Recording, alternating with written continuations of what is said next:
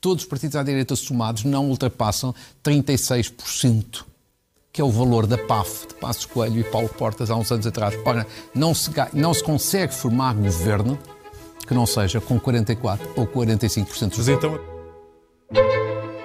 Viva! Está com o Expresso da Manhã. Eu sou o Paulo Baldaia.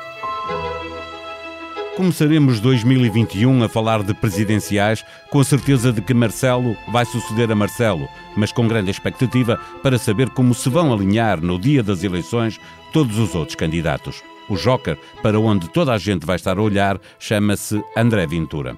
Em outubro teremos autárquicas e o Joker passa a ser Rui Rio.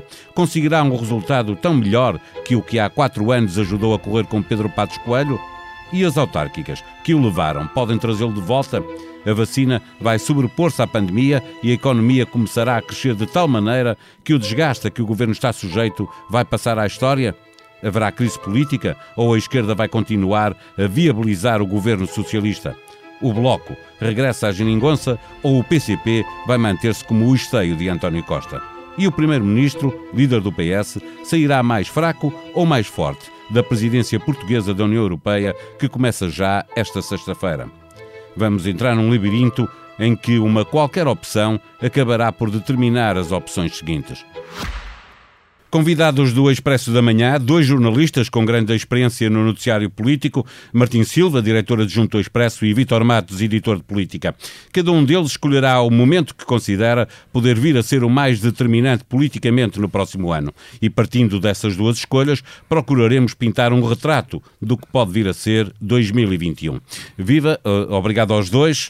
Eh, Martim, o momento que destacas. Viva, bom dia. Uh, para mim, o grande momento político de 2021 vai ser a presidência uh, portuguesa da União Europeia uh, e, em particular, percebermos se o fim do, desse semestre uh, marca um regresso em força de António Costa à política num ano particularmente decisivo. Uh, Vítor, o que antecipas que pode vir a ser determinante no próximo ano? Eu acho que determinante vai ser o mês de outubro, uh, sobretudo o Orçamento do Estado, que será seguido ou antecedido pelas eleições autárquicas, e eu acho que tudo o que se passar ao longo do ano, incluindo a presidência portuguesa, tudo o que acontecer de bom ou de mal vai confluir nesse momento que eu acho que vai ser decisivo quer para um lado, quer para o outro. Eh, para iniciarmos este debate, Martim, eh, eh, a justificação, as razões que te levaram a escolher este, este momento.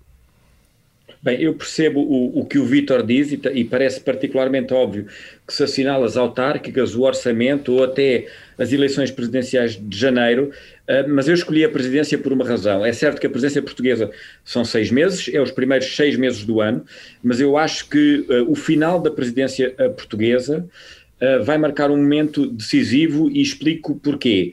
Um, os antigos, os anteriores primeiros-ministros que viveram presidências portuguesas eh, da Europa uh, viveram momentos de grande glória lá fora, mas de enorme desgaste interno na sequência dessas mesmas presidências. Por outro lado, uh, os anteriores primeiros-ministros socialistas viveram sempre um cabo das tormentas no sexto ano da sua liderança do país. António Costa vai entrar no sexto ano e, portanto, é muito importante perceber se no final da presença portuguesa ele vai ter energia redobrada, vai ter a resiliência necessária e a capacidade políticas para enfrentar, por exemplo, as eleições autárquicas e o orçamento do Estado. Vítor Matos, quando olhamos para estes argumentos de, de Martim Silva, a verdade é que eh, António Costa vai precisar de chegar eh, com energia ao momento que tu assinalaste e ele está, e essa energia está eh, toda concentrada a partir do dia 1 de janeiro naquilo que António Costa vai ter que fazer enquanto estiver a presidir a União Europeia. Eu concordo com o que o Martim diz, mas isso enquadra-se no meu aqui no meu plano mais abrangente, que vai confluir tudo no orçamento e, e em outubro. Porquê? Primeiro, eu acho que temos duas visões, uma mais otimista e uma mais pessimista do que pode acontecer este ano ao governo até outubro. Uma parte da, da, da, dessa visão eh, pessimista enquadra-se os riscos da presidência portuguesa, em que os primeiros ministros descuram a política interna e, como o Martim estava a dizer, os governos acabam por se ficar mais em roda livre e com mais problemas de coordenação, e depois, por outro lado, os primeiros ministros têm assim uma certa deslumbramento em relação à, à, à, política externa e têm menos paciência para a política interna. Mas depois temos a questão da vacinação. Se a vacinação corre bem e se o, a pandemia fica controlada até hum, o verão, a seguir teremos uh, a remodelação pós-presidência que pode dar algum folgo ao governo e também há quem espere isso, mesmo no próprio governo, alguma euforia económica a partir de, de, de, de metade do ano, a partir do verão ou, ou, no último trimestre. Esse é o lado otimista. O lado pessimista é que a crise pode ser e é avassaladora. Em setembro temos o fim das moratórias e há quem considere que o desgaste do governo é absolutamente irrecuperável.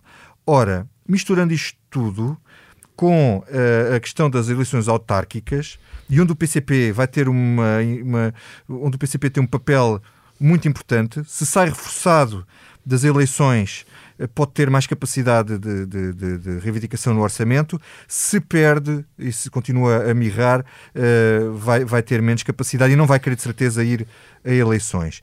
Portanto, tudo isto vai confluir no que vai acontecer em outubro no orçamento, que é onde se vai decidir se a crise, a modo como foi gerida a pandemia, como correu a presidência portuguesa, o estado em que António Costa vai estar, tudo se vai decidir no mês de outubro entre as autárquicas o orçamento e também não esquecer aqui a posição do PSD, porque Rui Rio pode ter a sua liderança reforçada, como pode ter a sua liderança em causa. Eh, Martim, eh, regressando uh, uh, ao teu momento, uh, a pergunta que, que, é preciso fazer também é se tu achas que António Costa pode, ao contrário do que aconteceu com outros, sair dessa presidência com uma nova vida para se transformar no primeiro-ministro socialista que mais tempo esteve no poder? Eh, repara, eh, eh, eu quando escolho precisamente este momento é porque eu acho que essa é uma grande incógnita. Isto é, muito tem sido escrito e dito nos últimos tempos sobre a vontade então. ou o sonho de António Costa de vir a abraçar uh, um cargo europeu. E é bom uh, não esquecermos que uh, Cavaco Silva, quando saiu da presença de 92, entrou em Portugal em anos de crise. Que António Guterres também, quando saiu da presença portuguesa da Europa, eh, já não voltou à política nacional eh, com tanta força e, portanto, a questão é se, mesmo havendo estes sinais de esperança em relação ao fim da pandemia de Covid, se quando nós aterrarmos na real, do ponto de vista, por exemplo, económico e social em Portugal, se o regresso de António Costa não será já um regresso com ele a pensar noutros voos. E com ele a pensar noutros voos, eu não diria que é difícil ao Partido Socialista ganhar as autárquicas, na medida em que a vantagem que leva hoje em dia de presidências de Câmara para o PSD é, é, é, muito grande, mas eu acho que pode ser um momento verdadeiramente de viragem, e daí eu falar no Cabo das Tormentas, nós percebemos verdadeiramente se o Partido Socialista acaba por entrar em agonia, mesmo conseguindo ainda aprovar o orçamento para 2022, ou se esse é um momento em que António Costa se vai reinventar de alguma maneira e sair reforçado. E porquê é que eu não, eu não acho que seja propriamente o Orçamento de Estado? É porque, apesar de todo o dramatismo que os Orçamentos de Estado, de Estado têm, eles nunca são rejeitados. Não há memória disso em Portugal e, portanto, com maior ou maior, menor dificuldade, eu acho que o orçamento para 2022 será sempre aprovado. E, portanto, a questão é a energia com que o Partido Socialista o vai enfrentar. Eh, e olhando para as autárquicas, que é, eh, que é outro dos pontos que está colado a esse do, do orçamento que o Vítor chama a atenção, não achas que esse resultado pode vir a determinar, quer pelo, pelo lado esquerdo, que fará o PCP e o Bloco, quer pelo lado direito, que pode ter que mudar de liderança ou, ou ou, ou então reforçar eh, o poder de, de Rui Rio no PSD?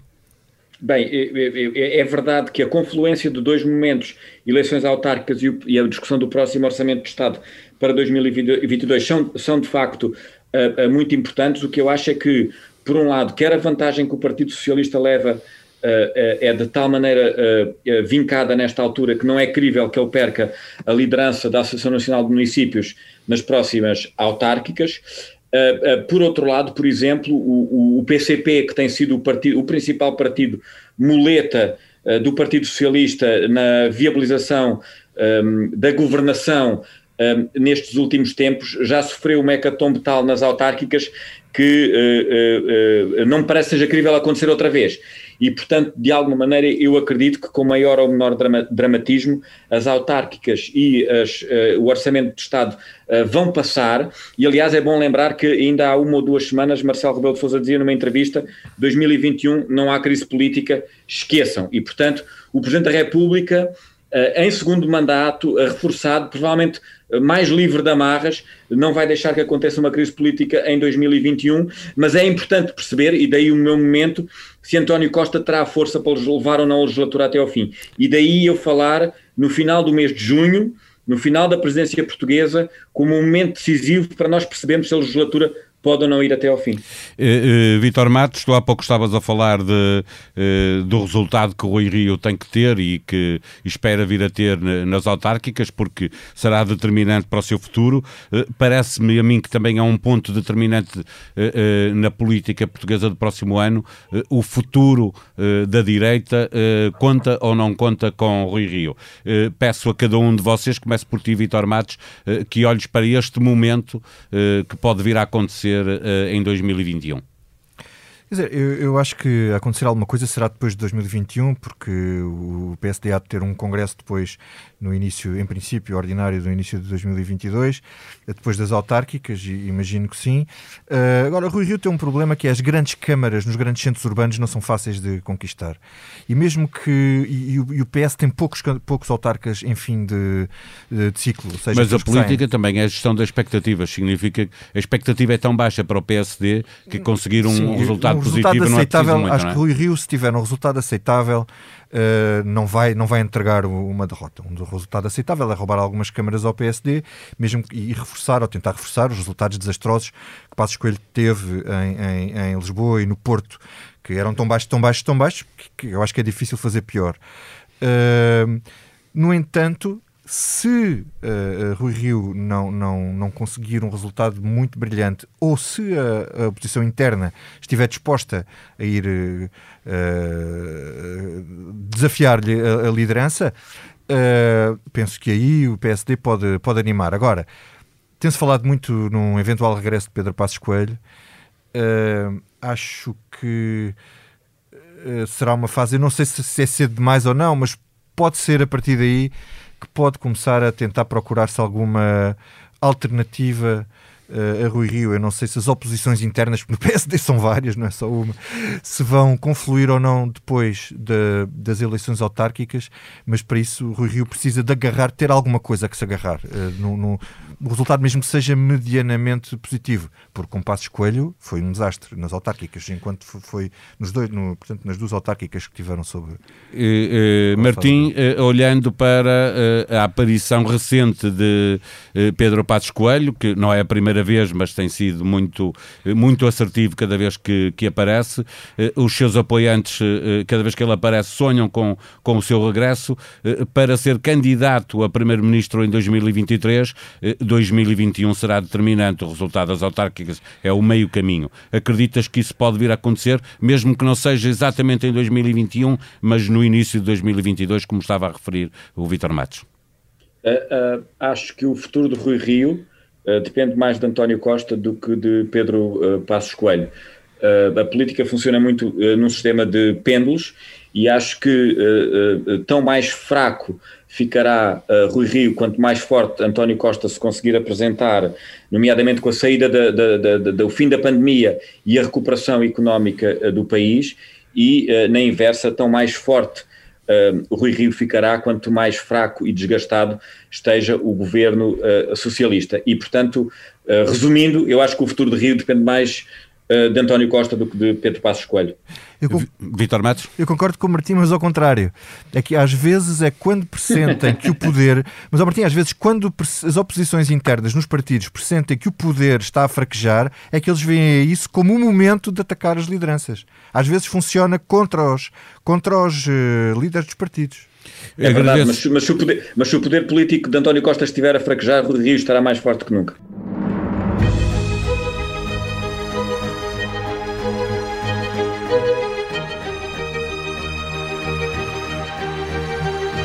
Na reta final de 2020 é tempo de andar pelo site do Expresso, procurando a memória do que fica para trás. Lá encontrará as figuras e os acontecimentos a nível nacional e internacional no ano em que tudo fica guardado debaixo do chapéu da pandemia.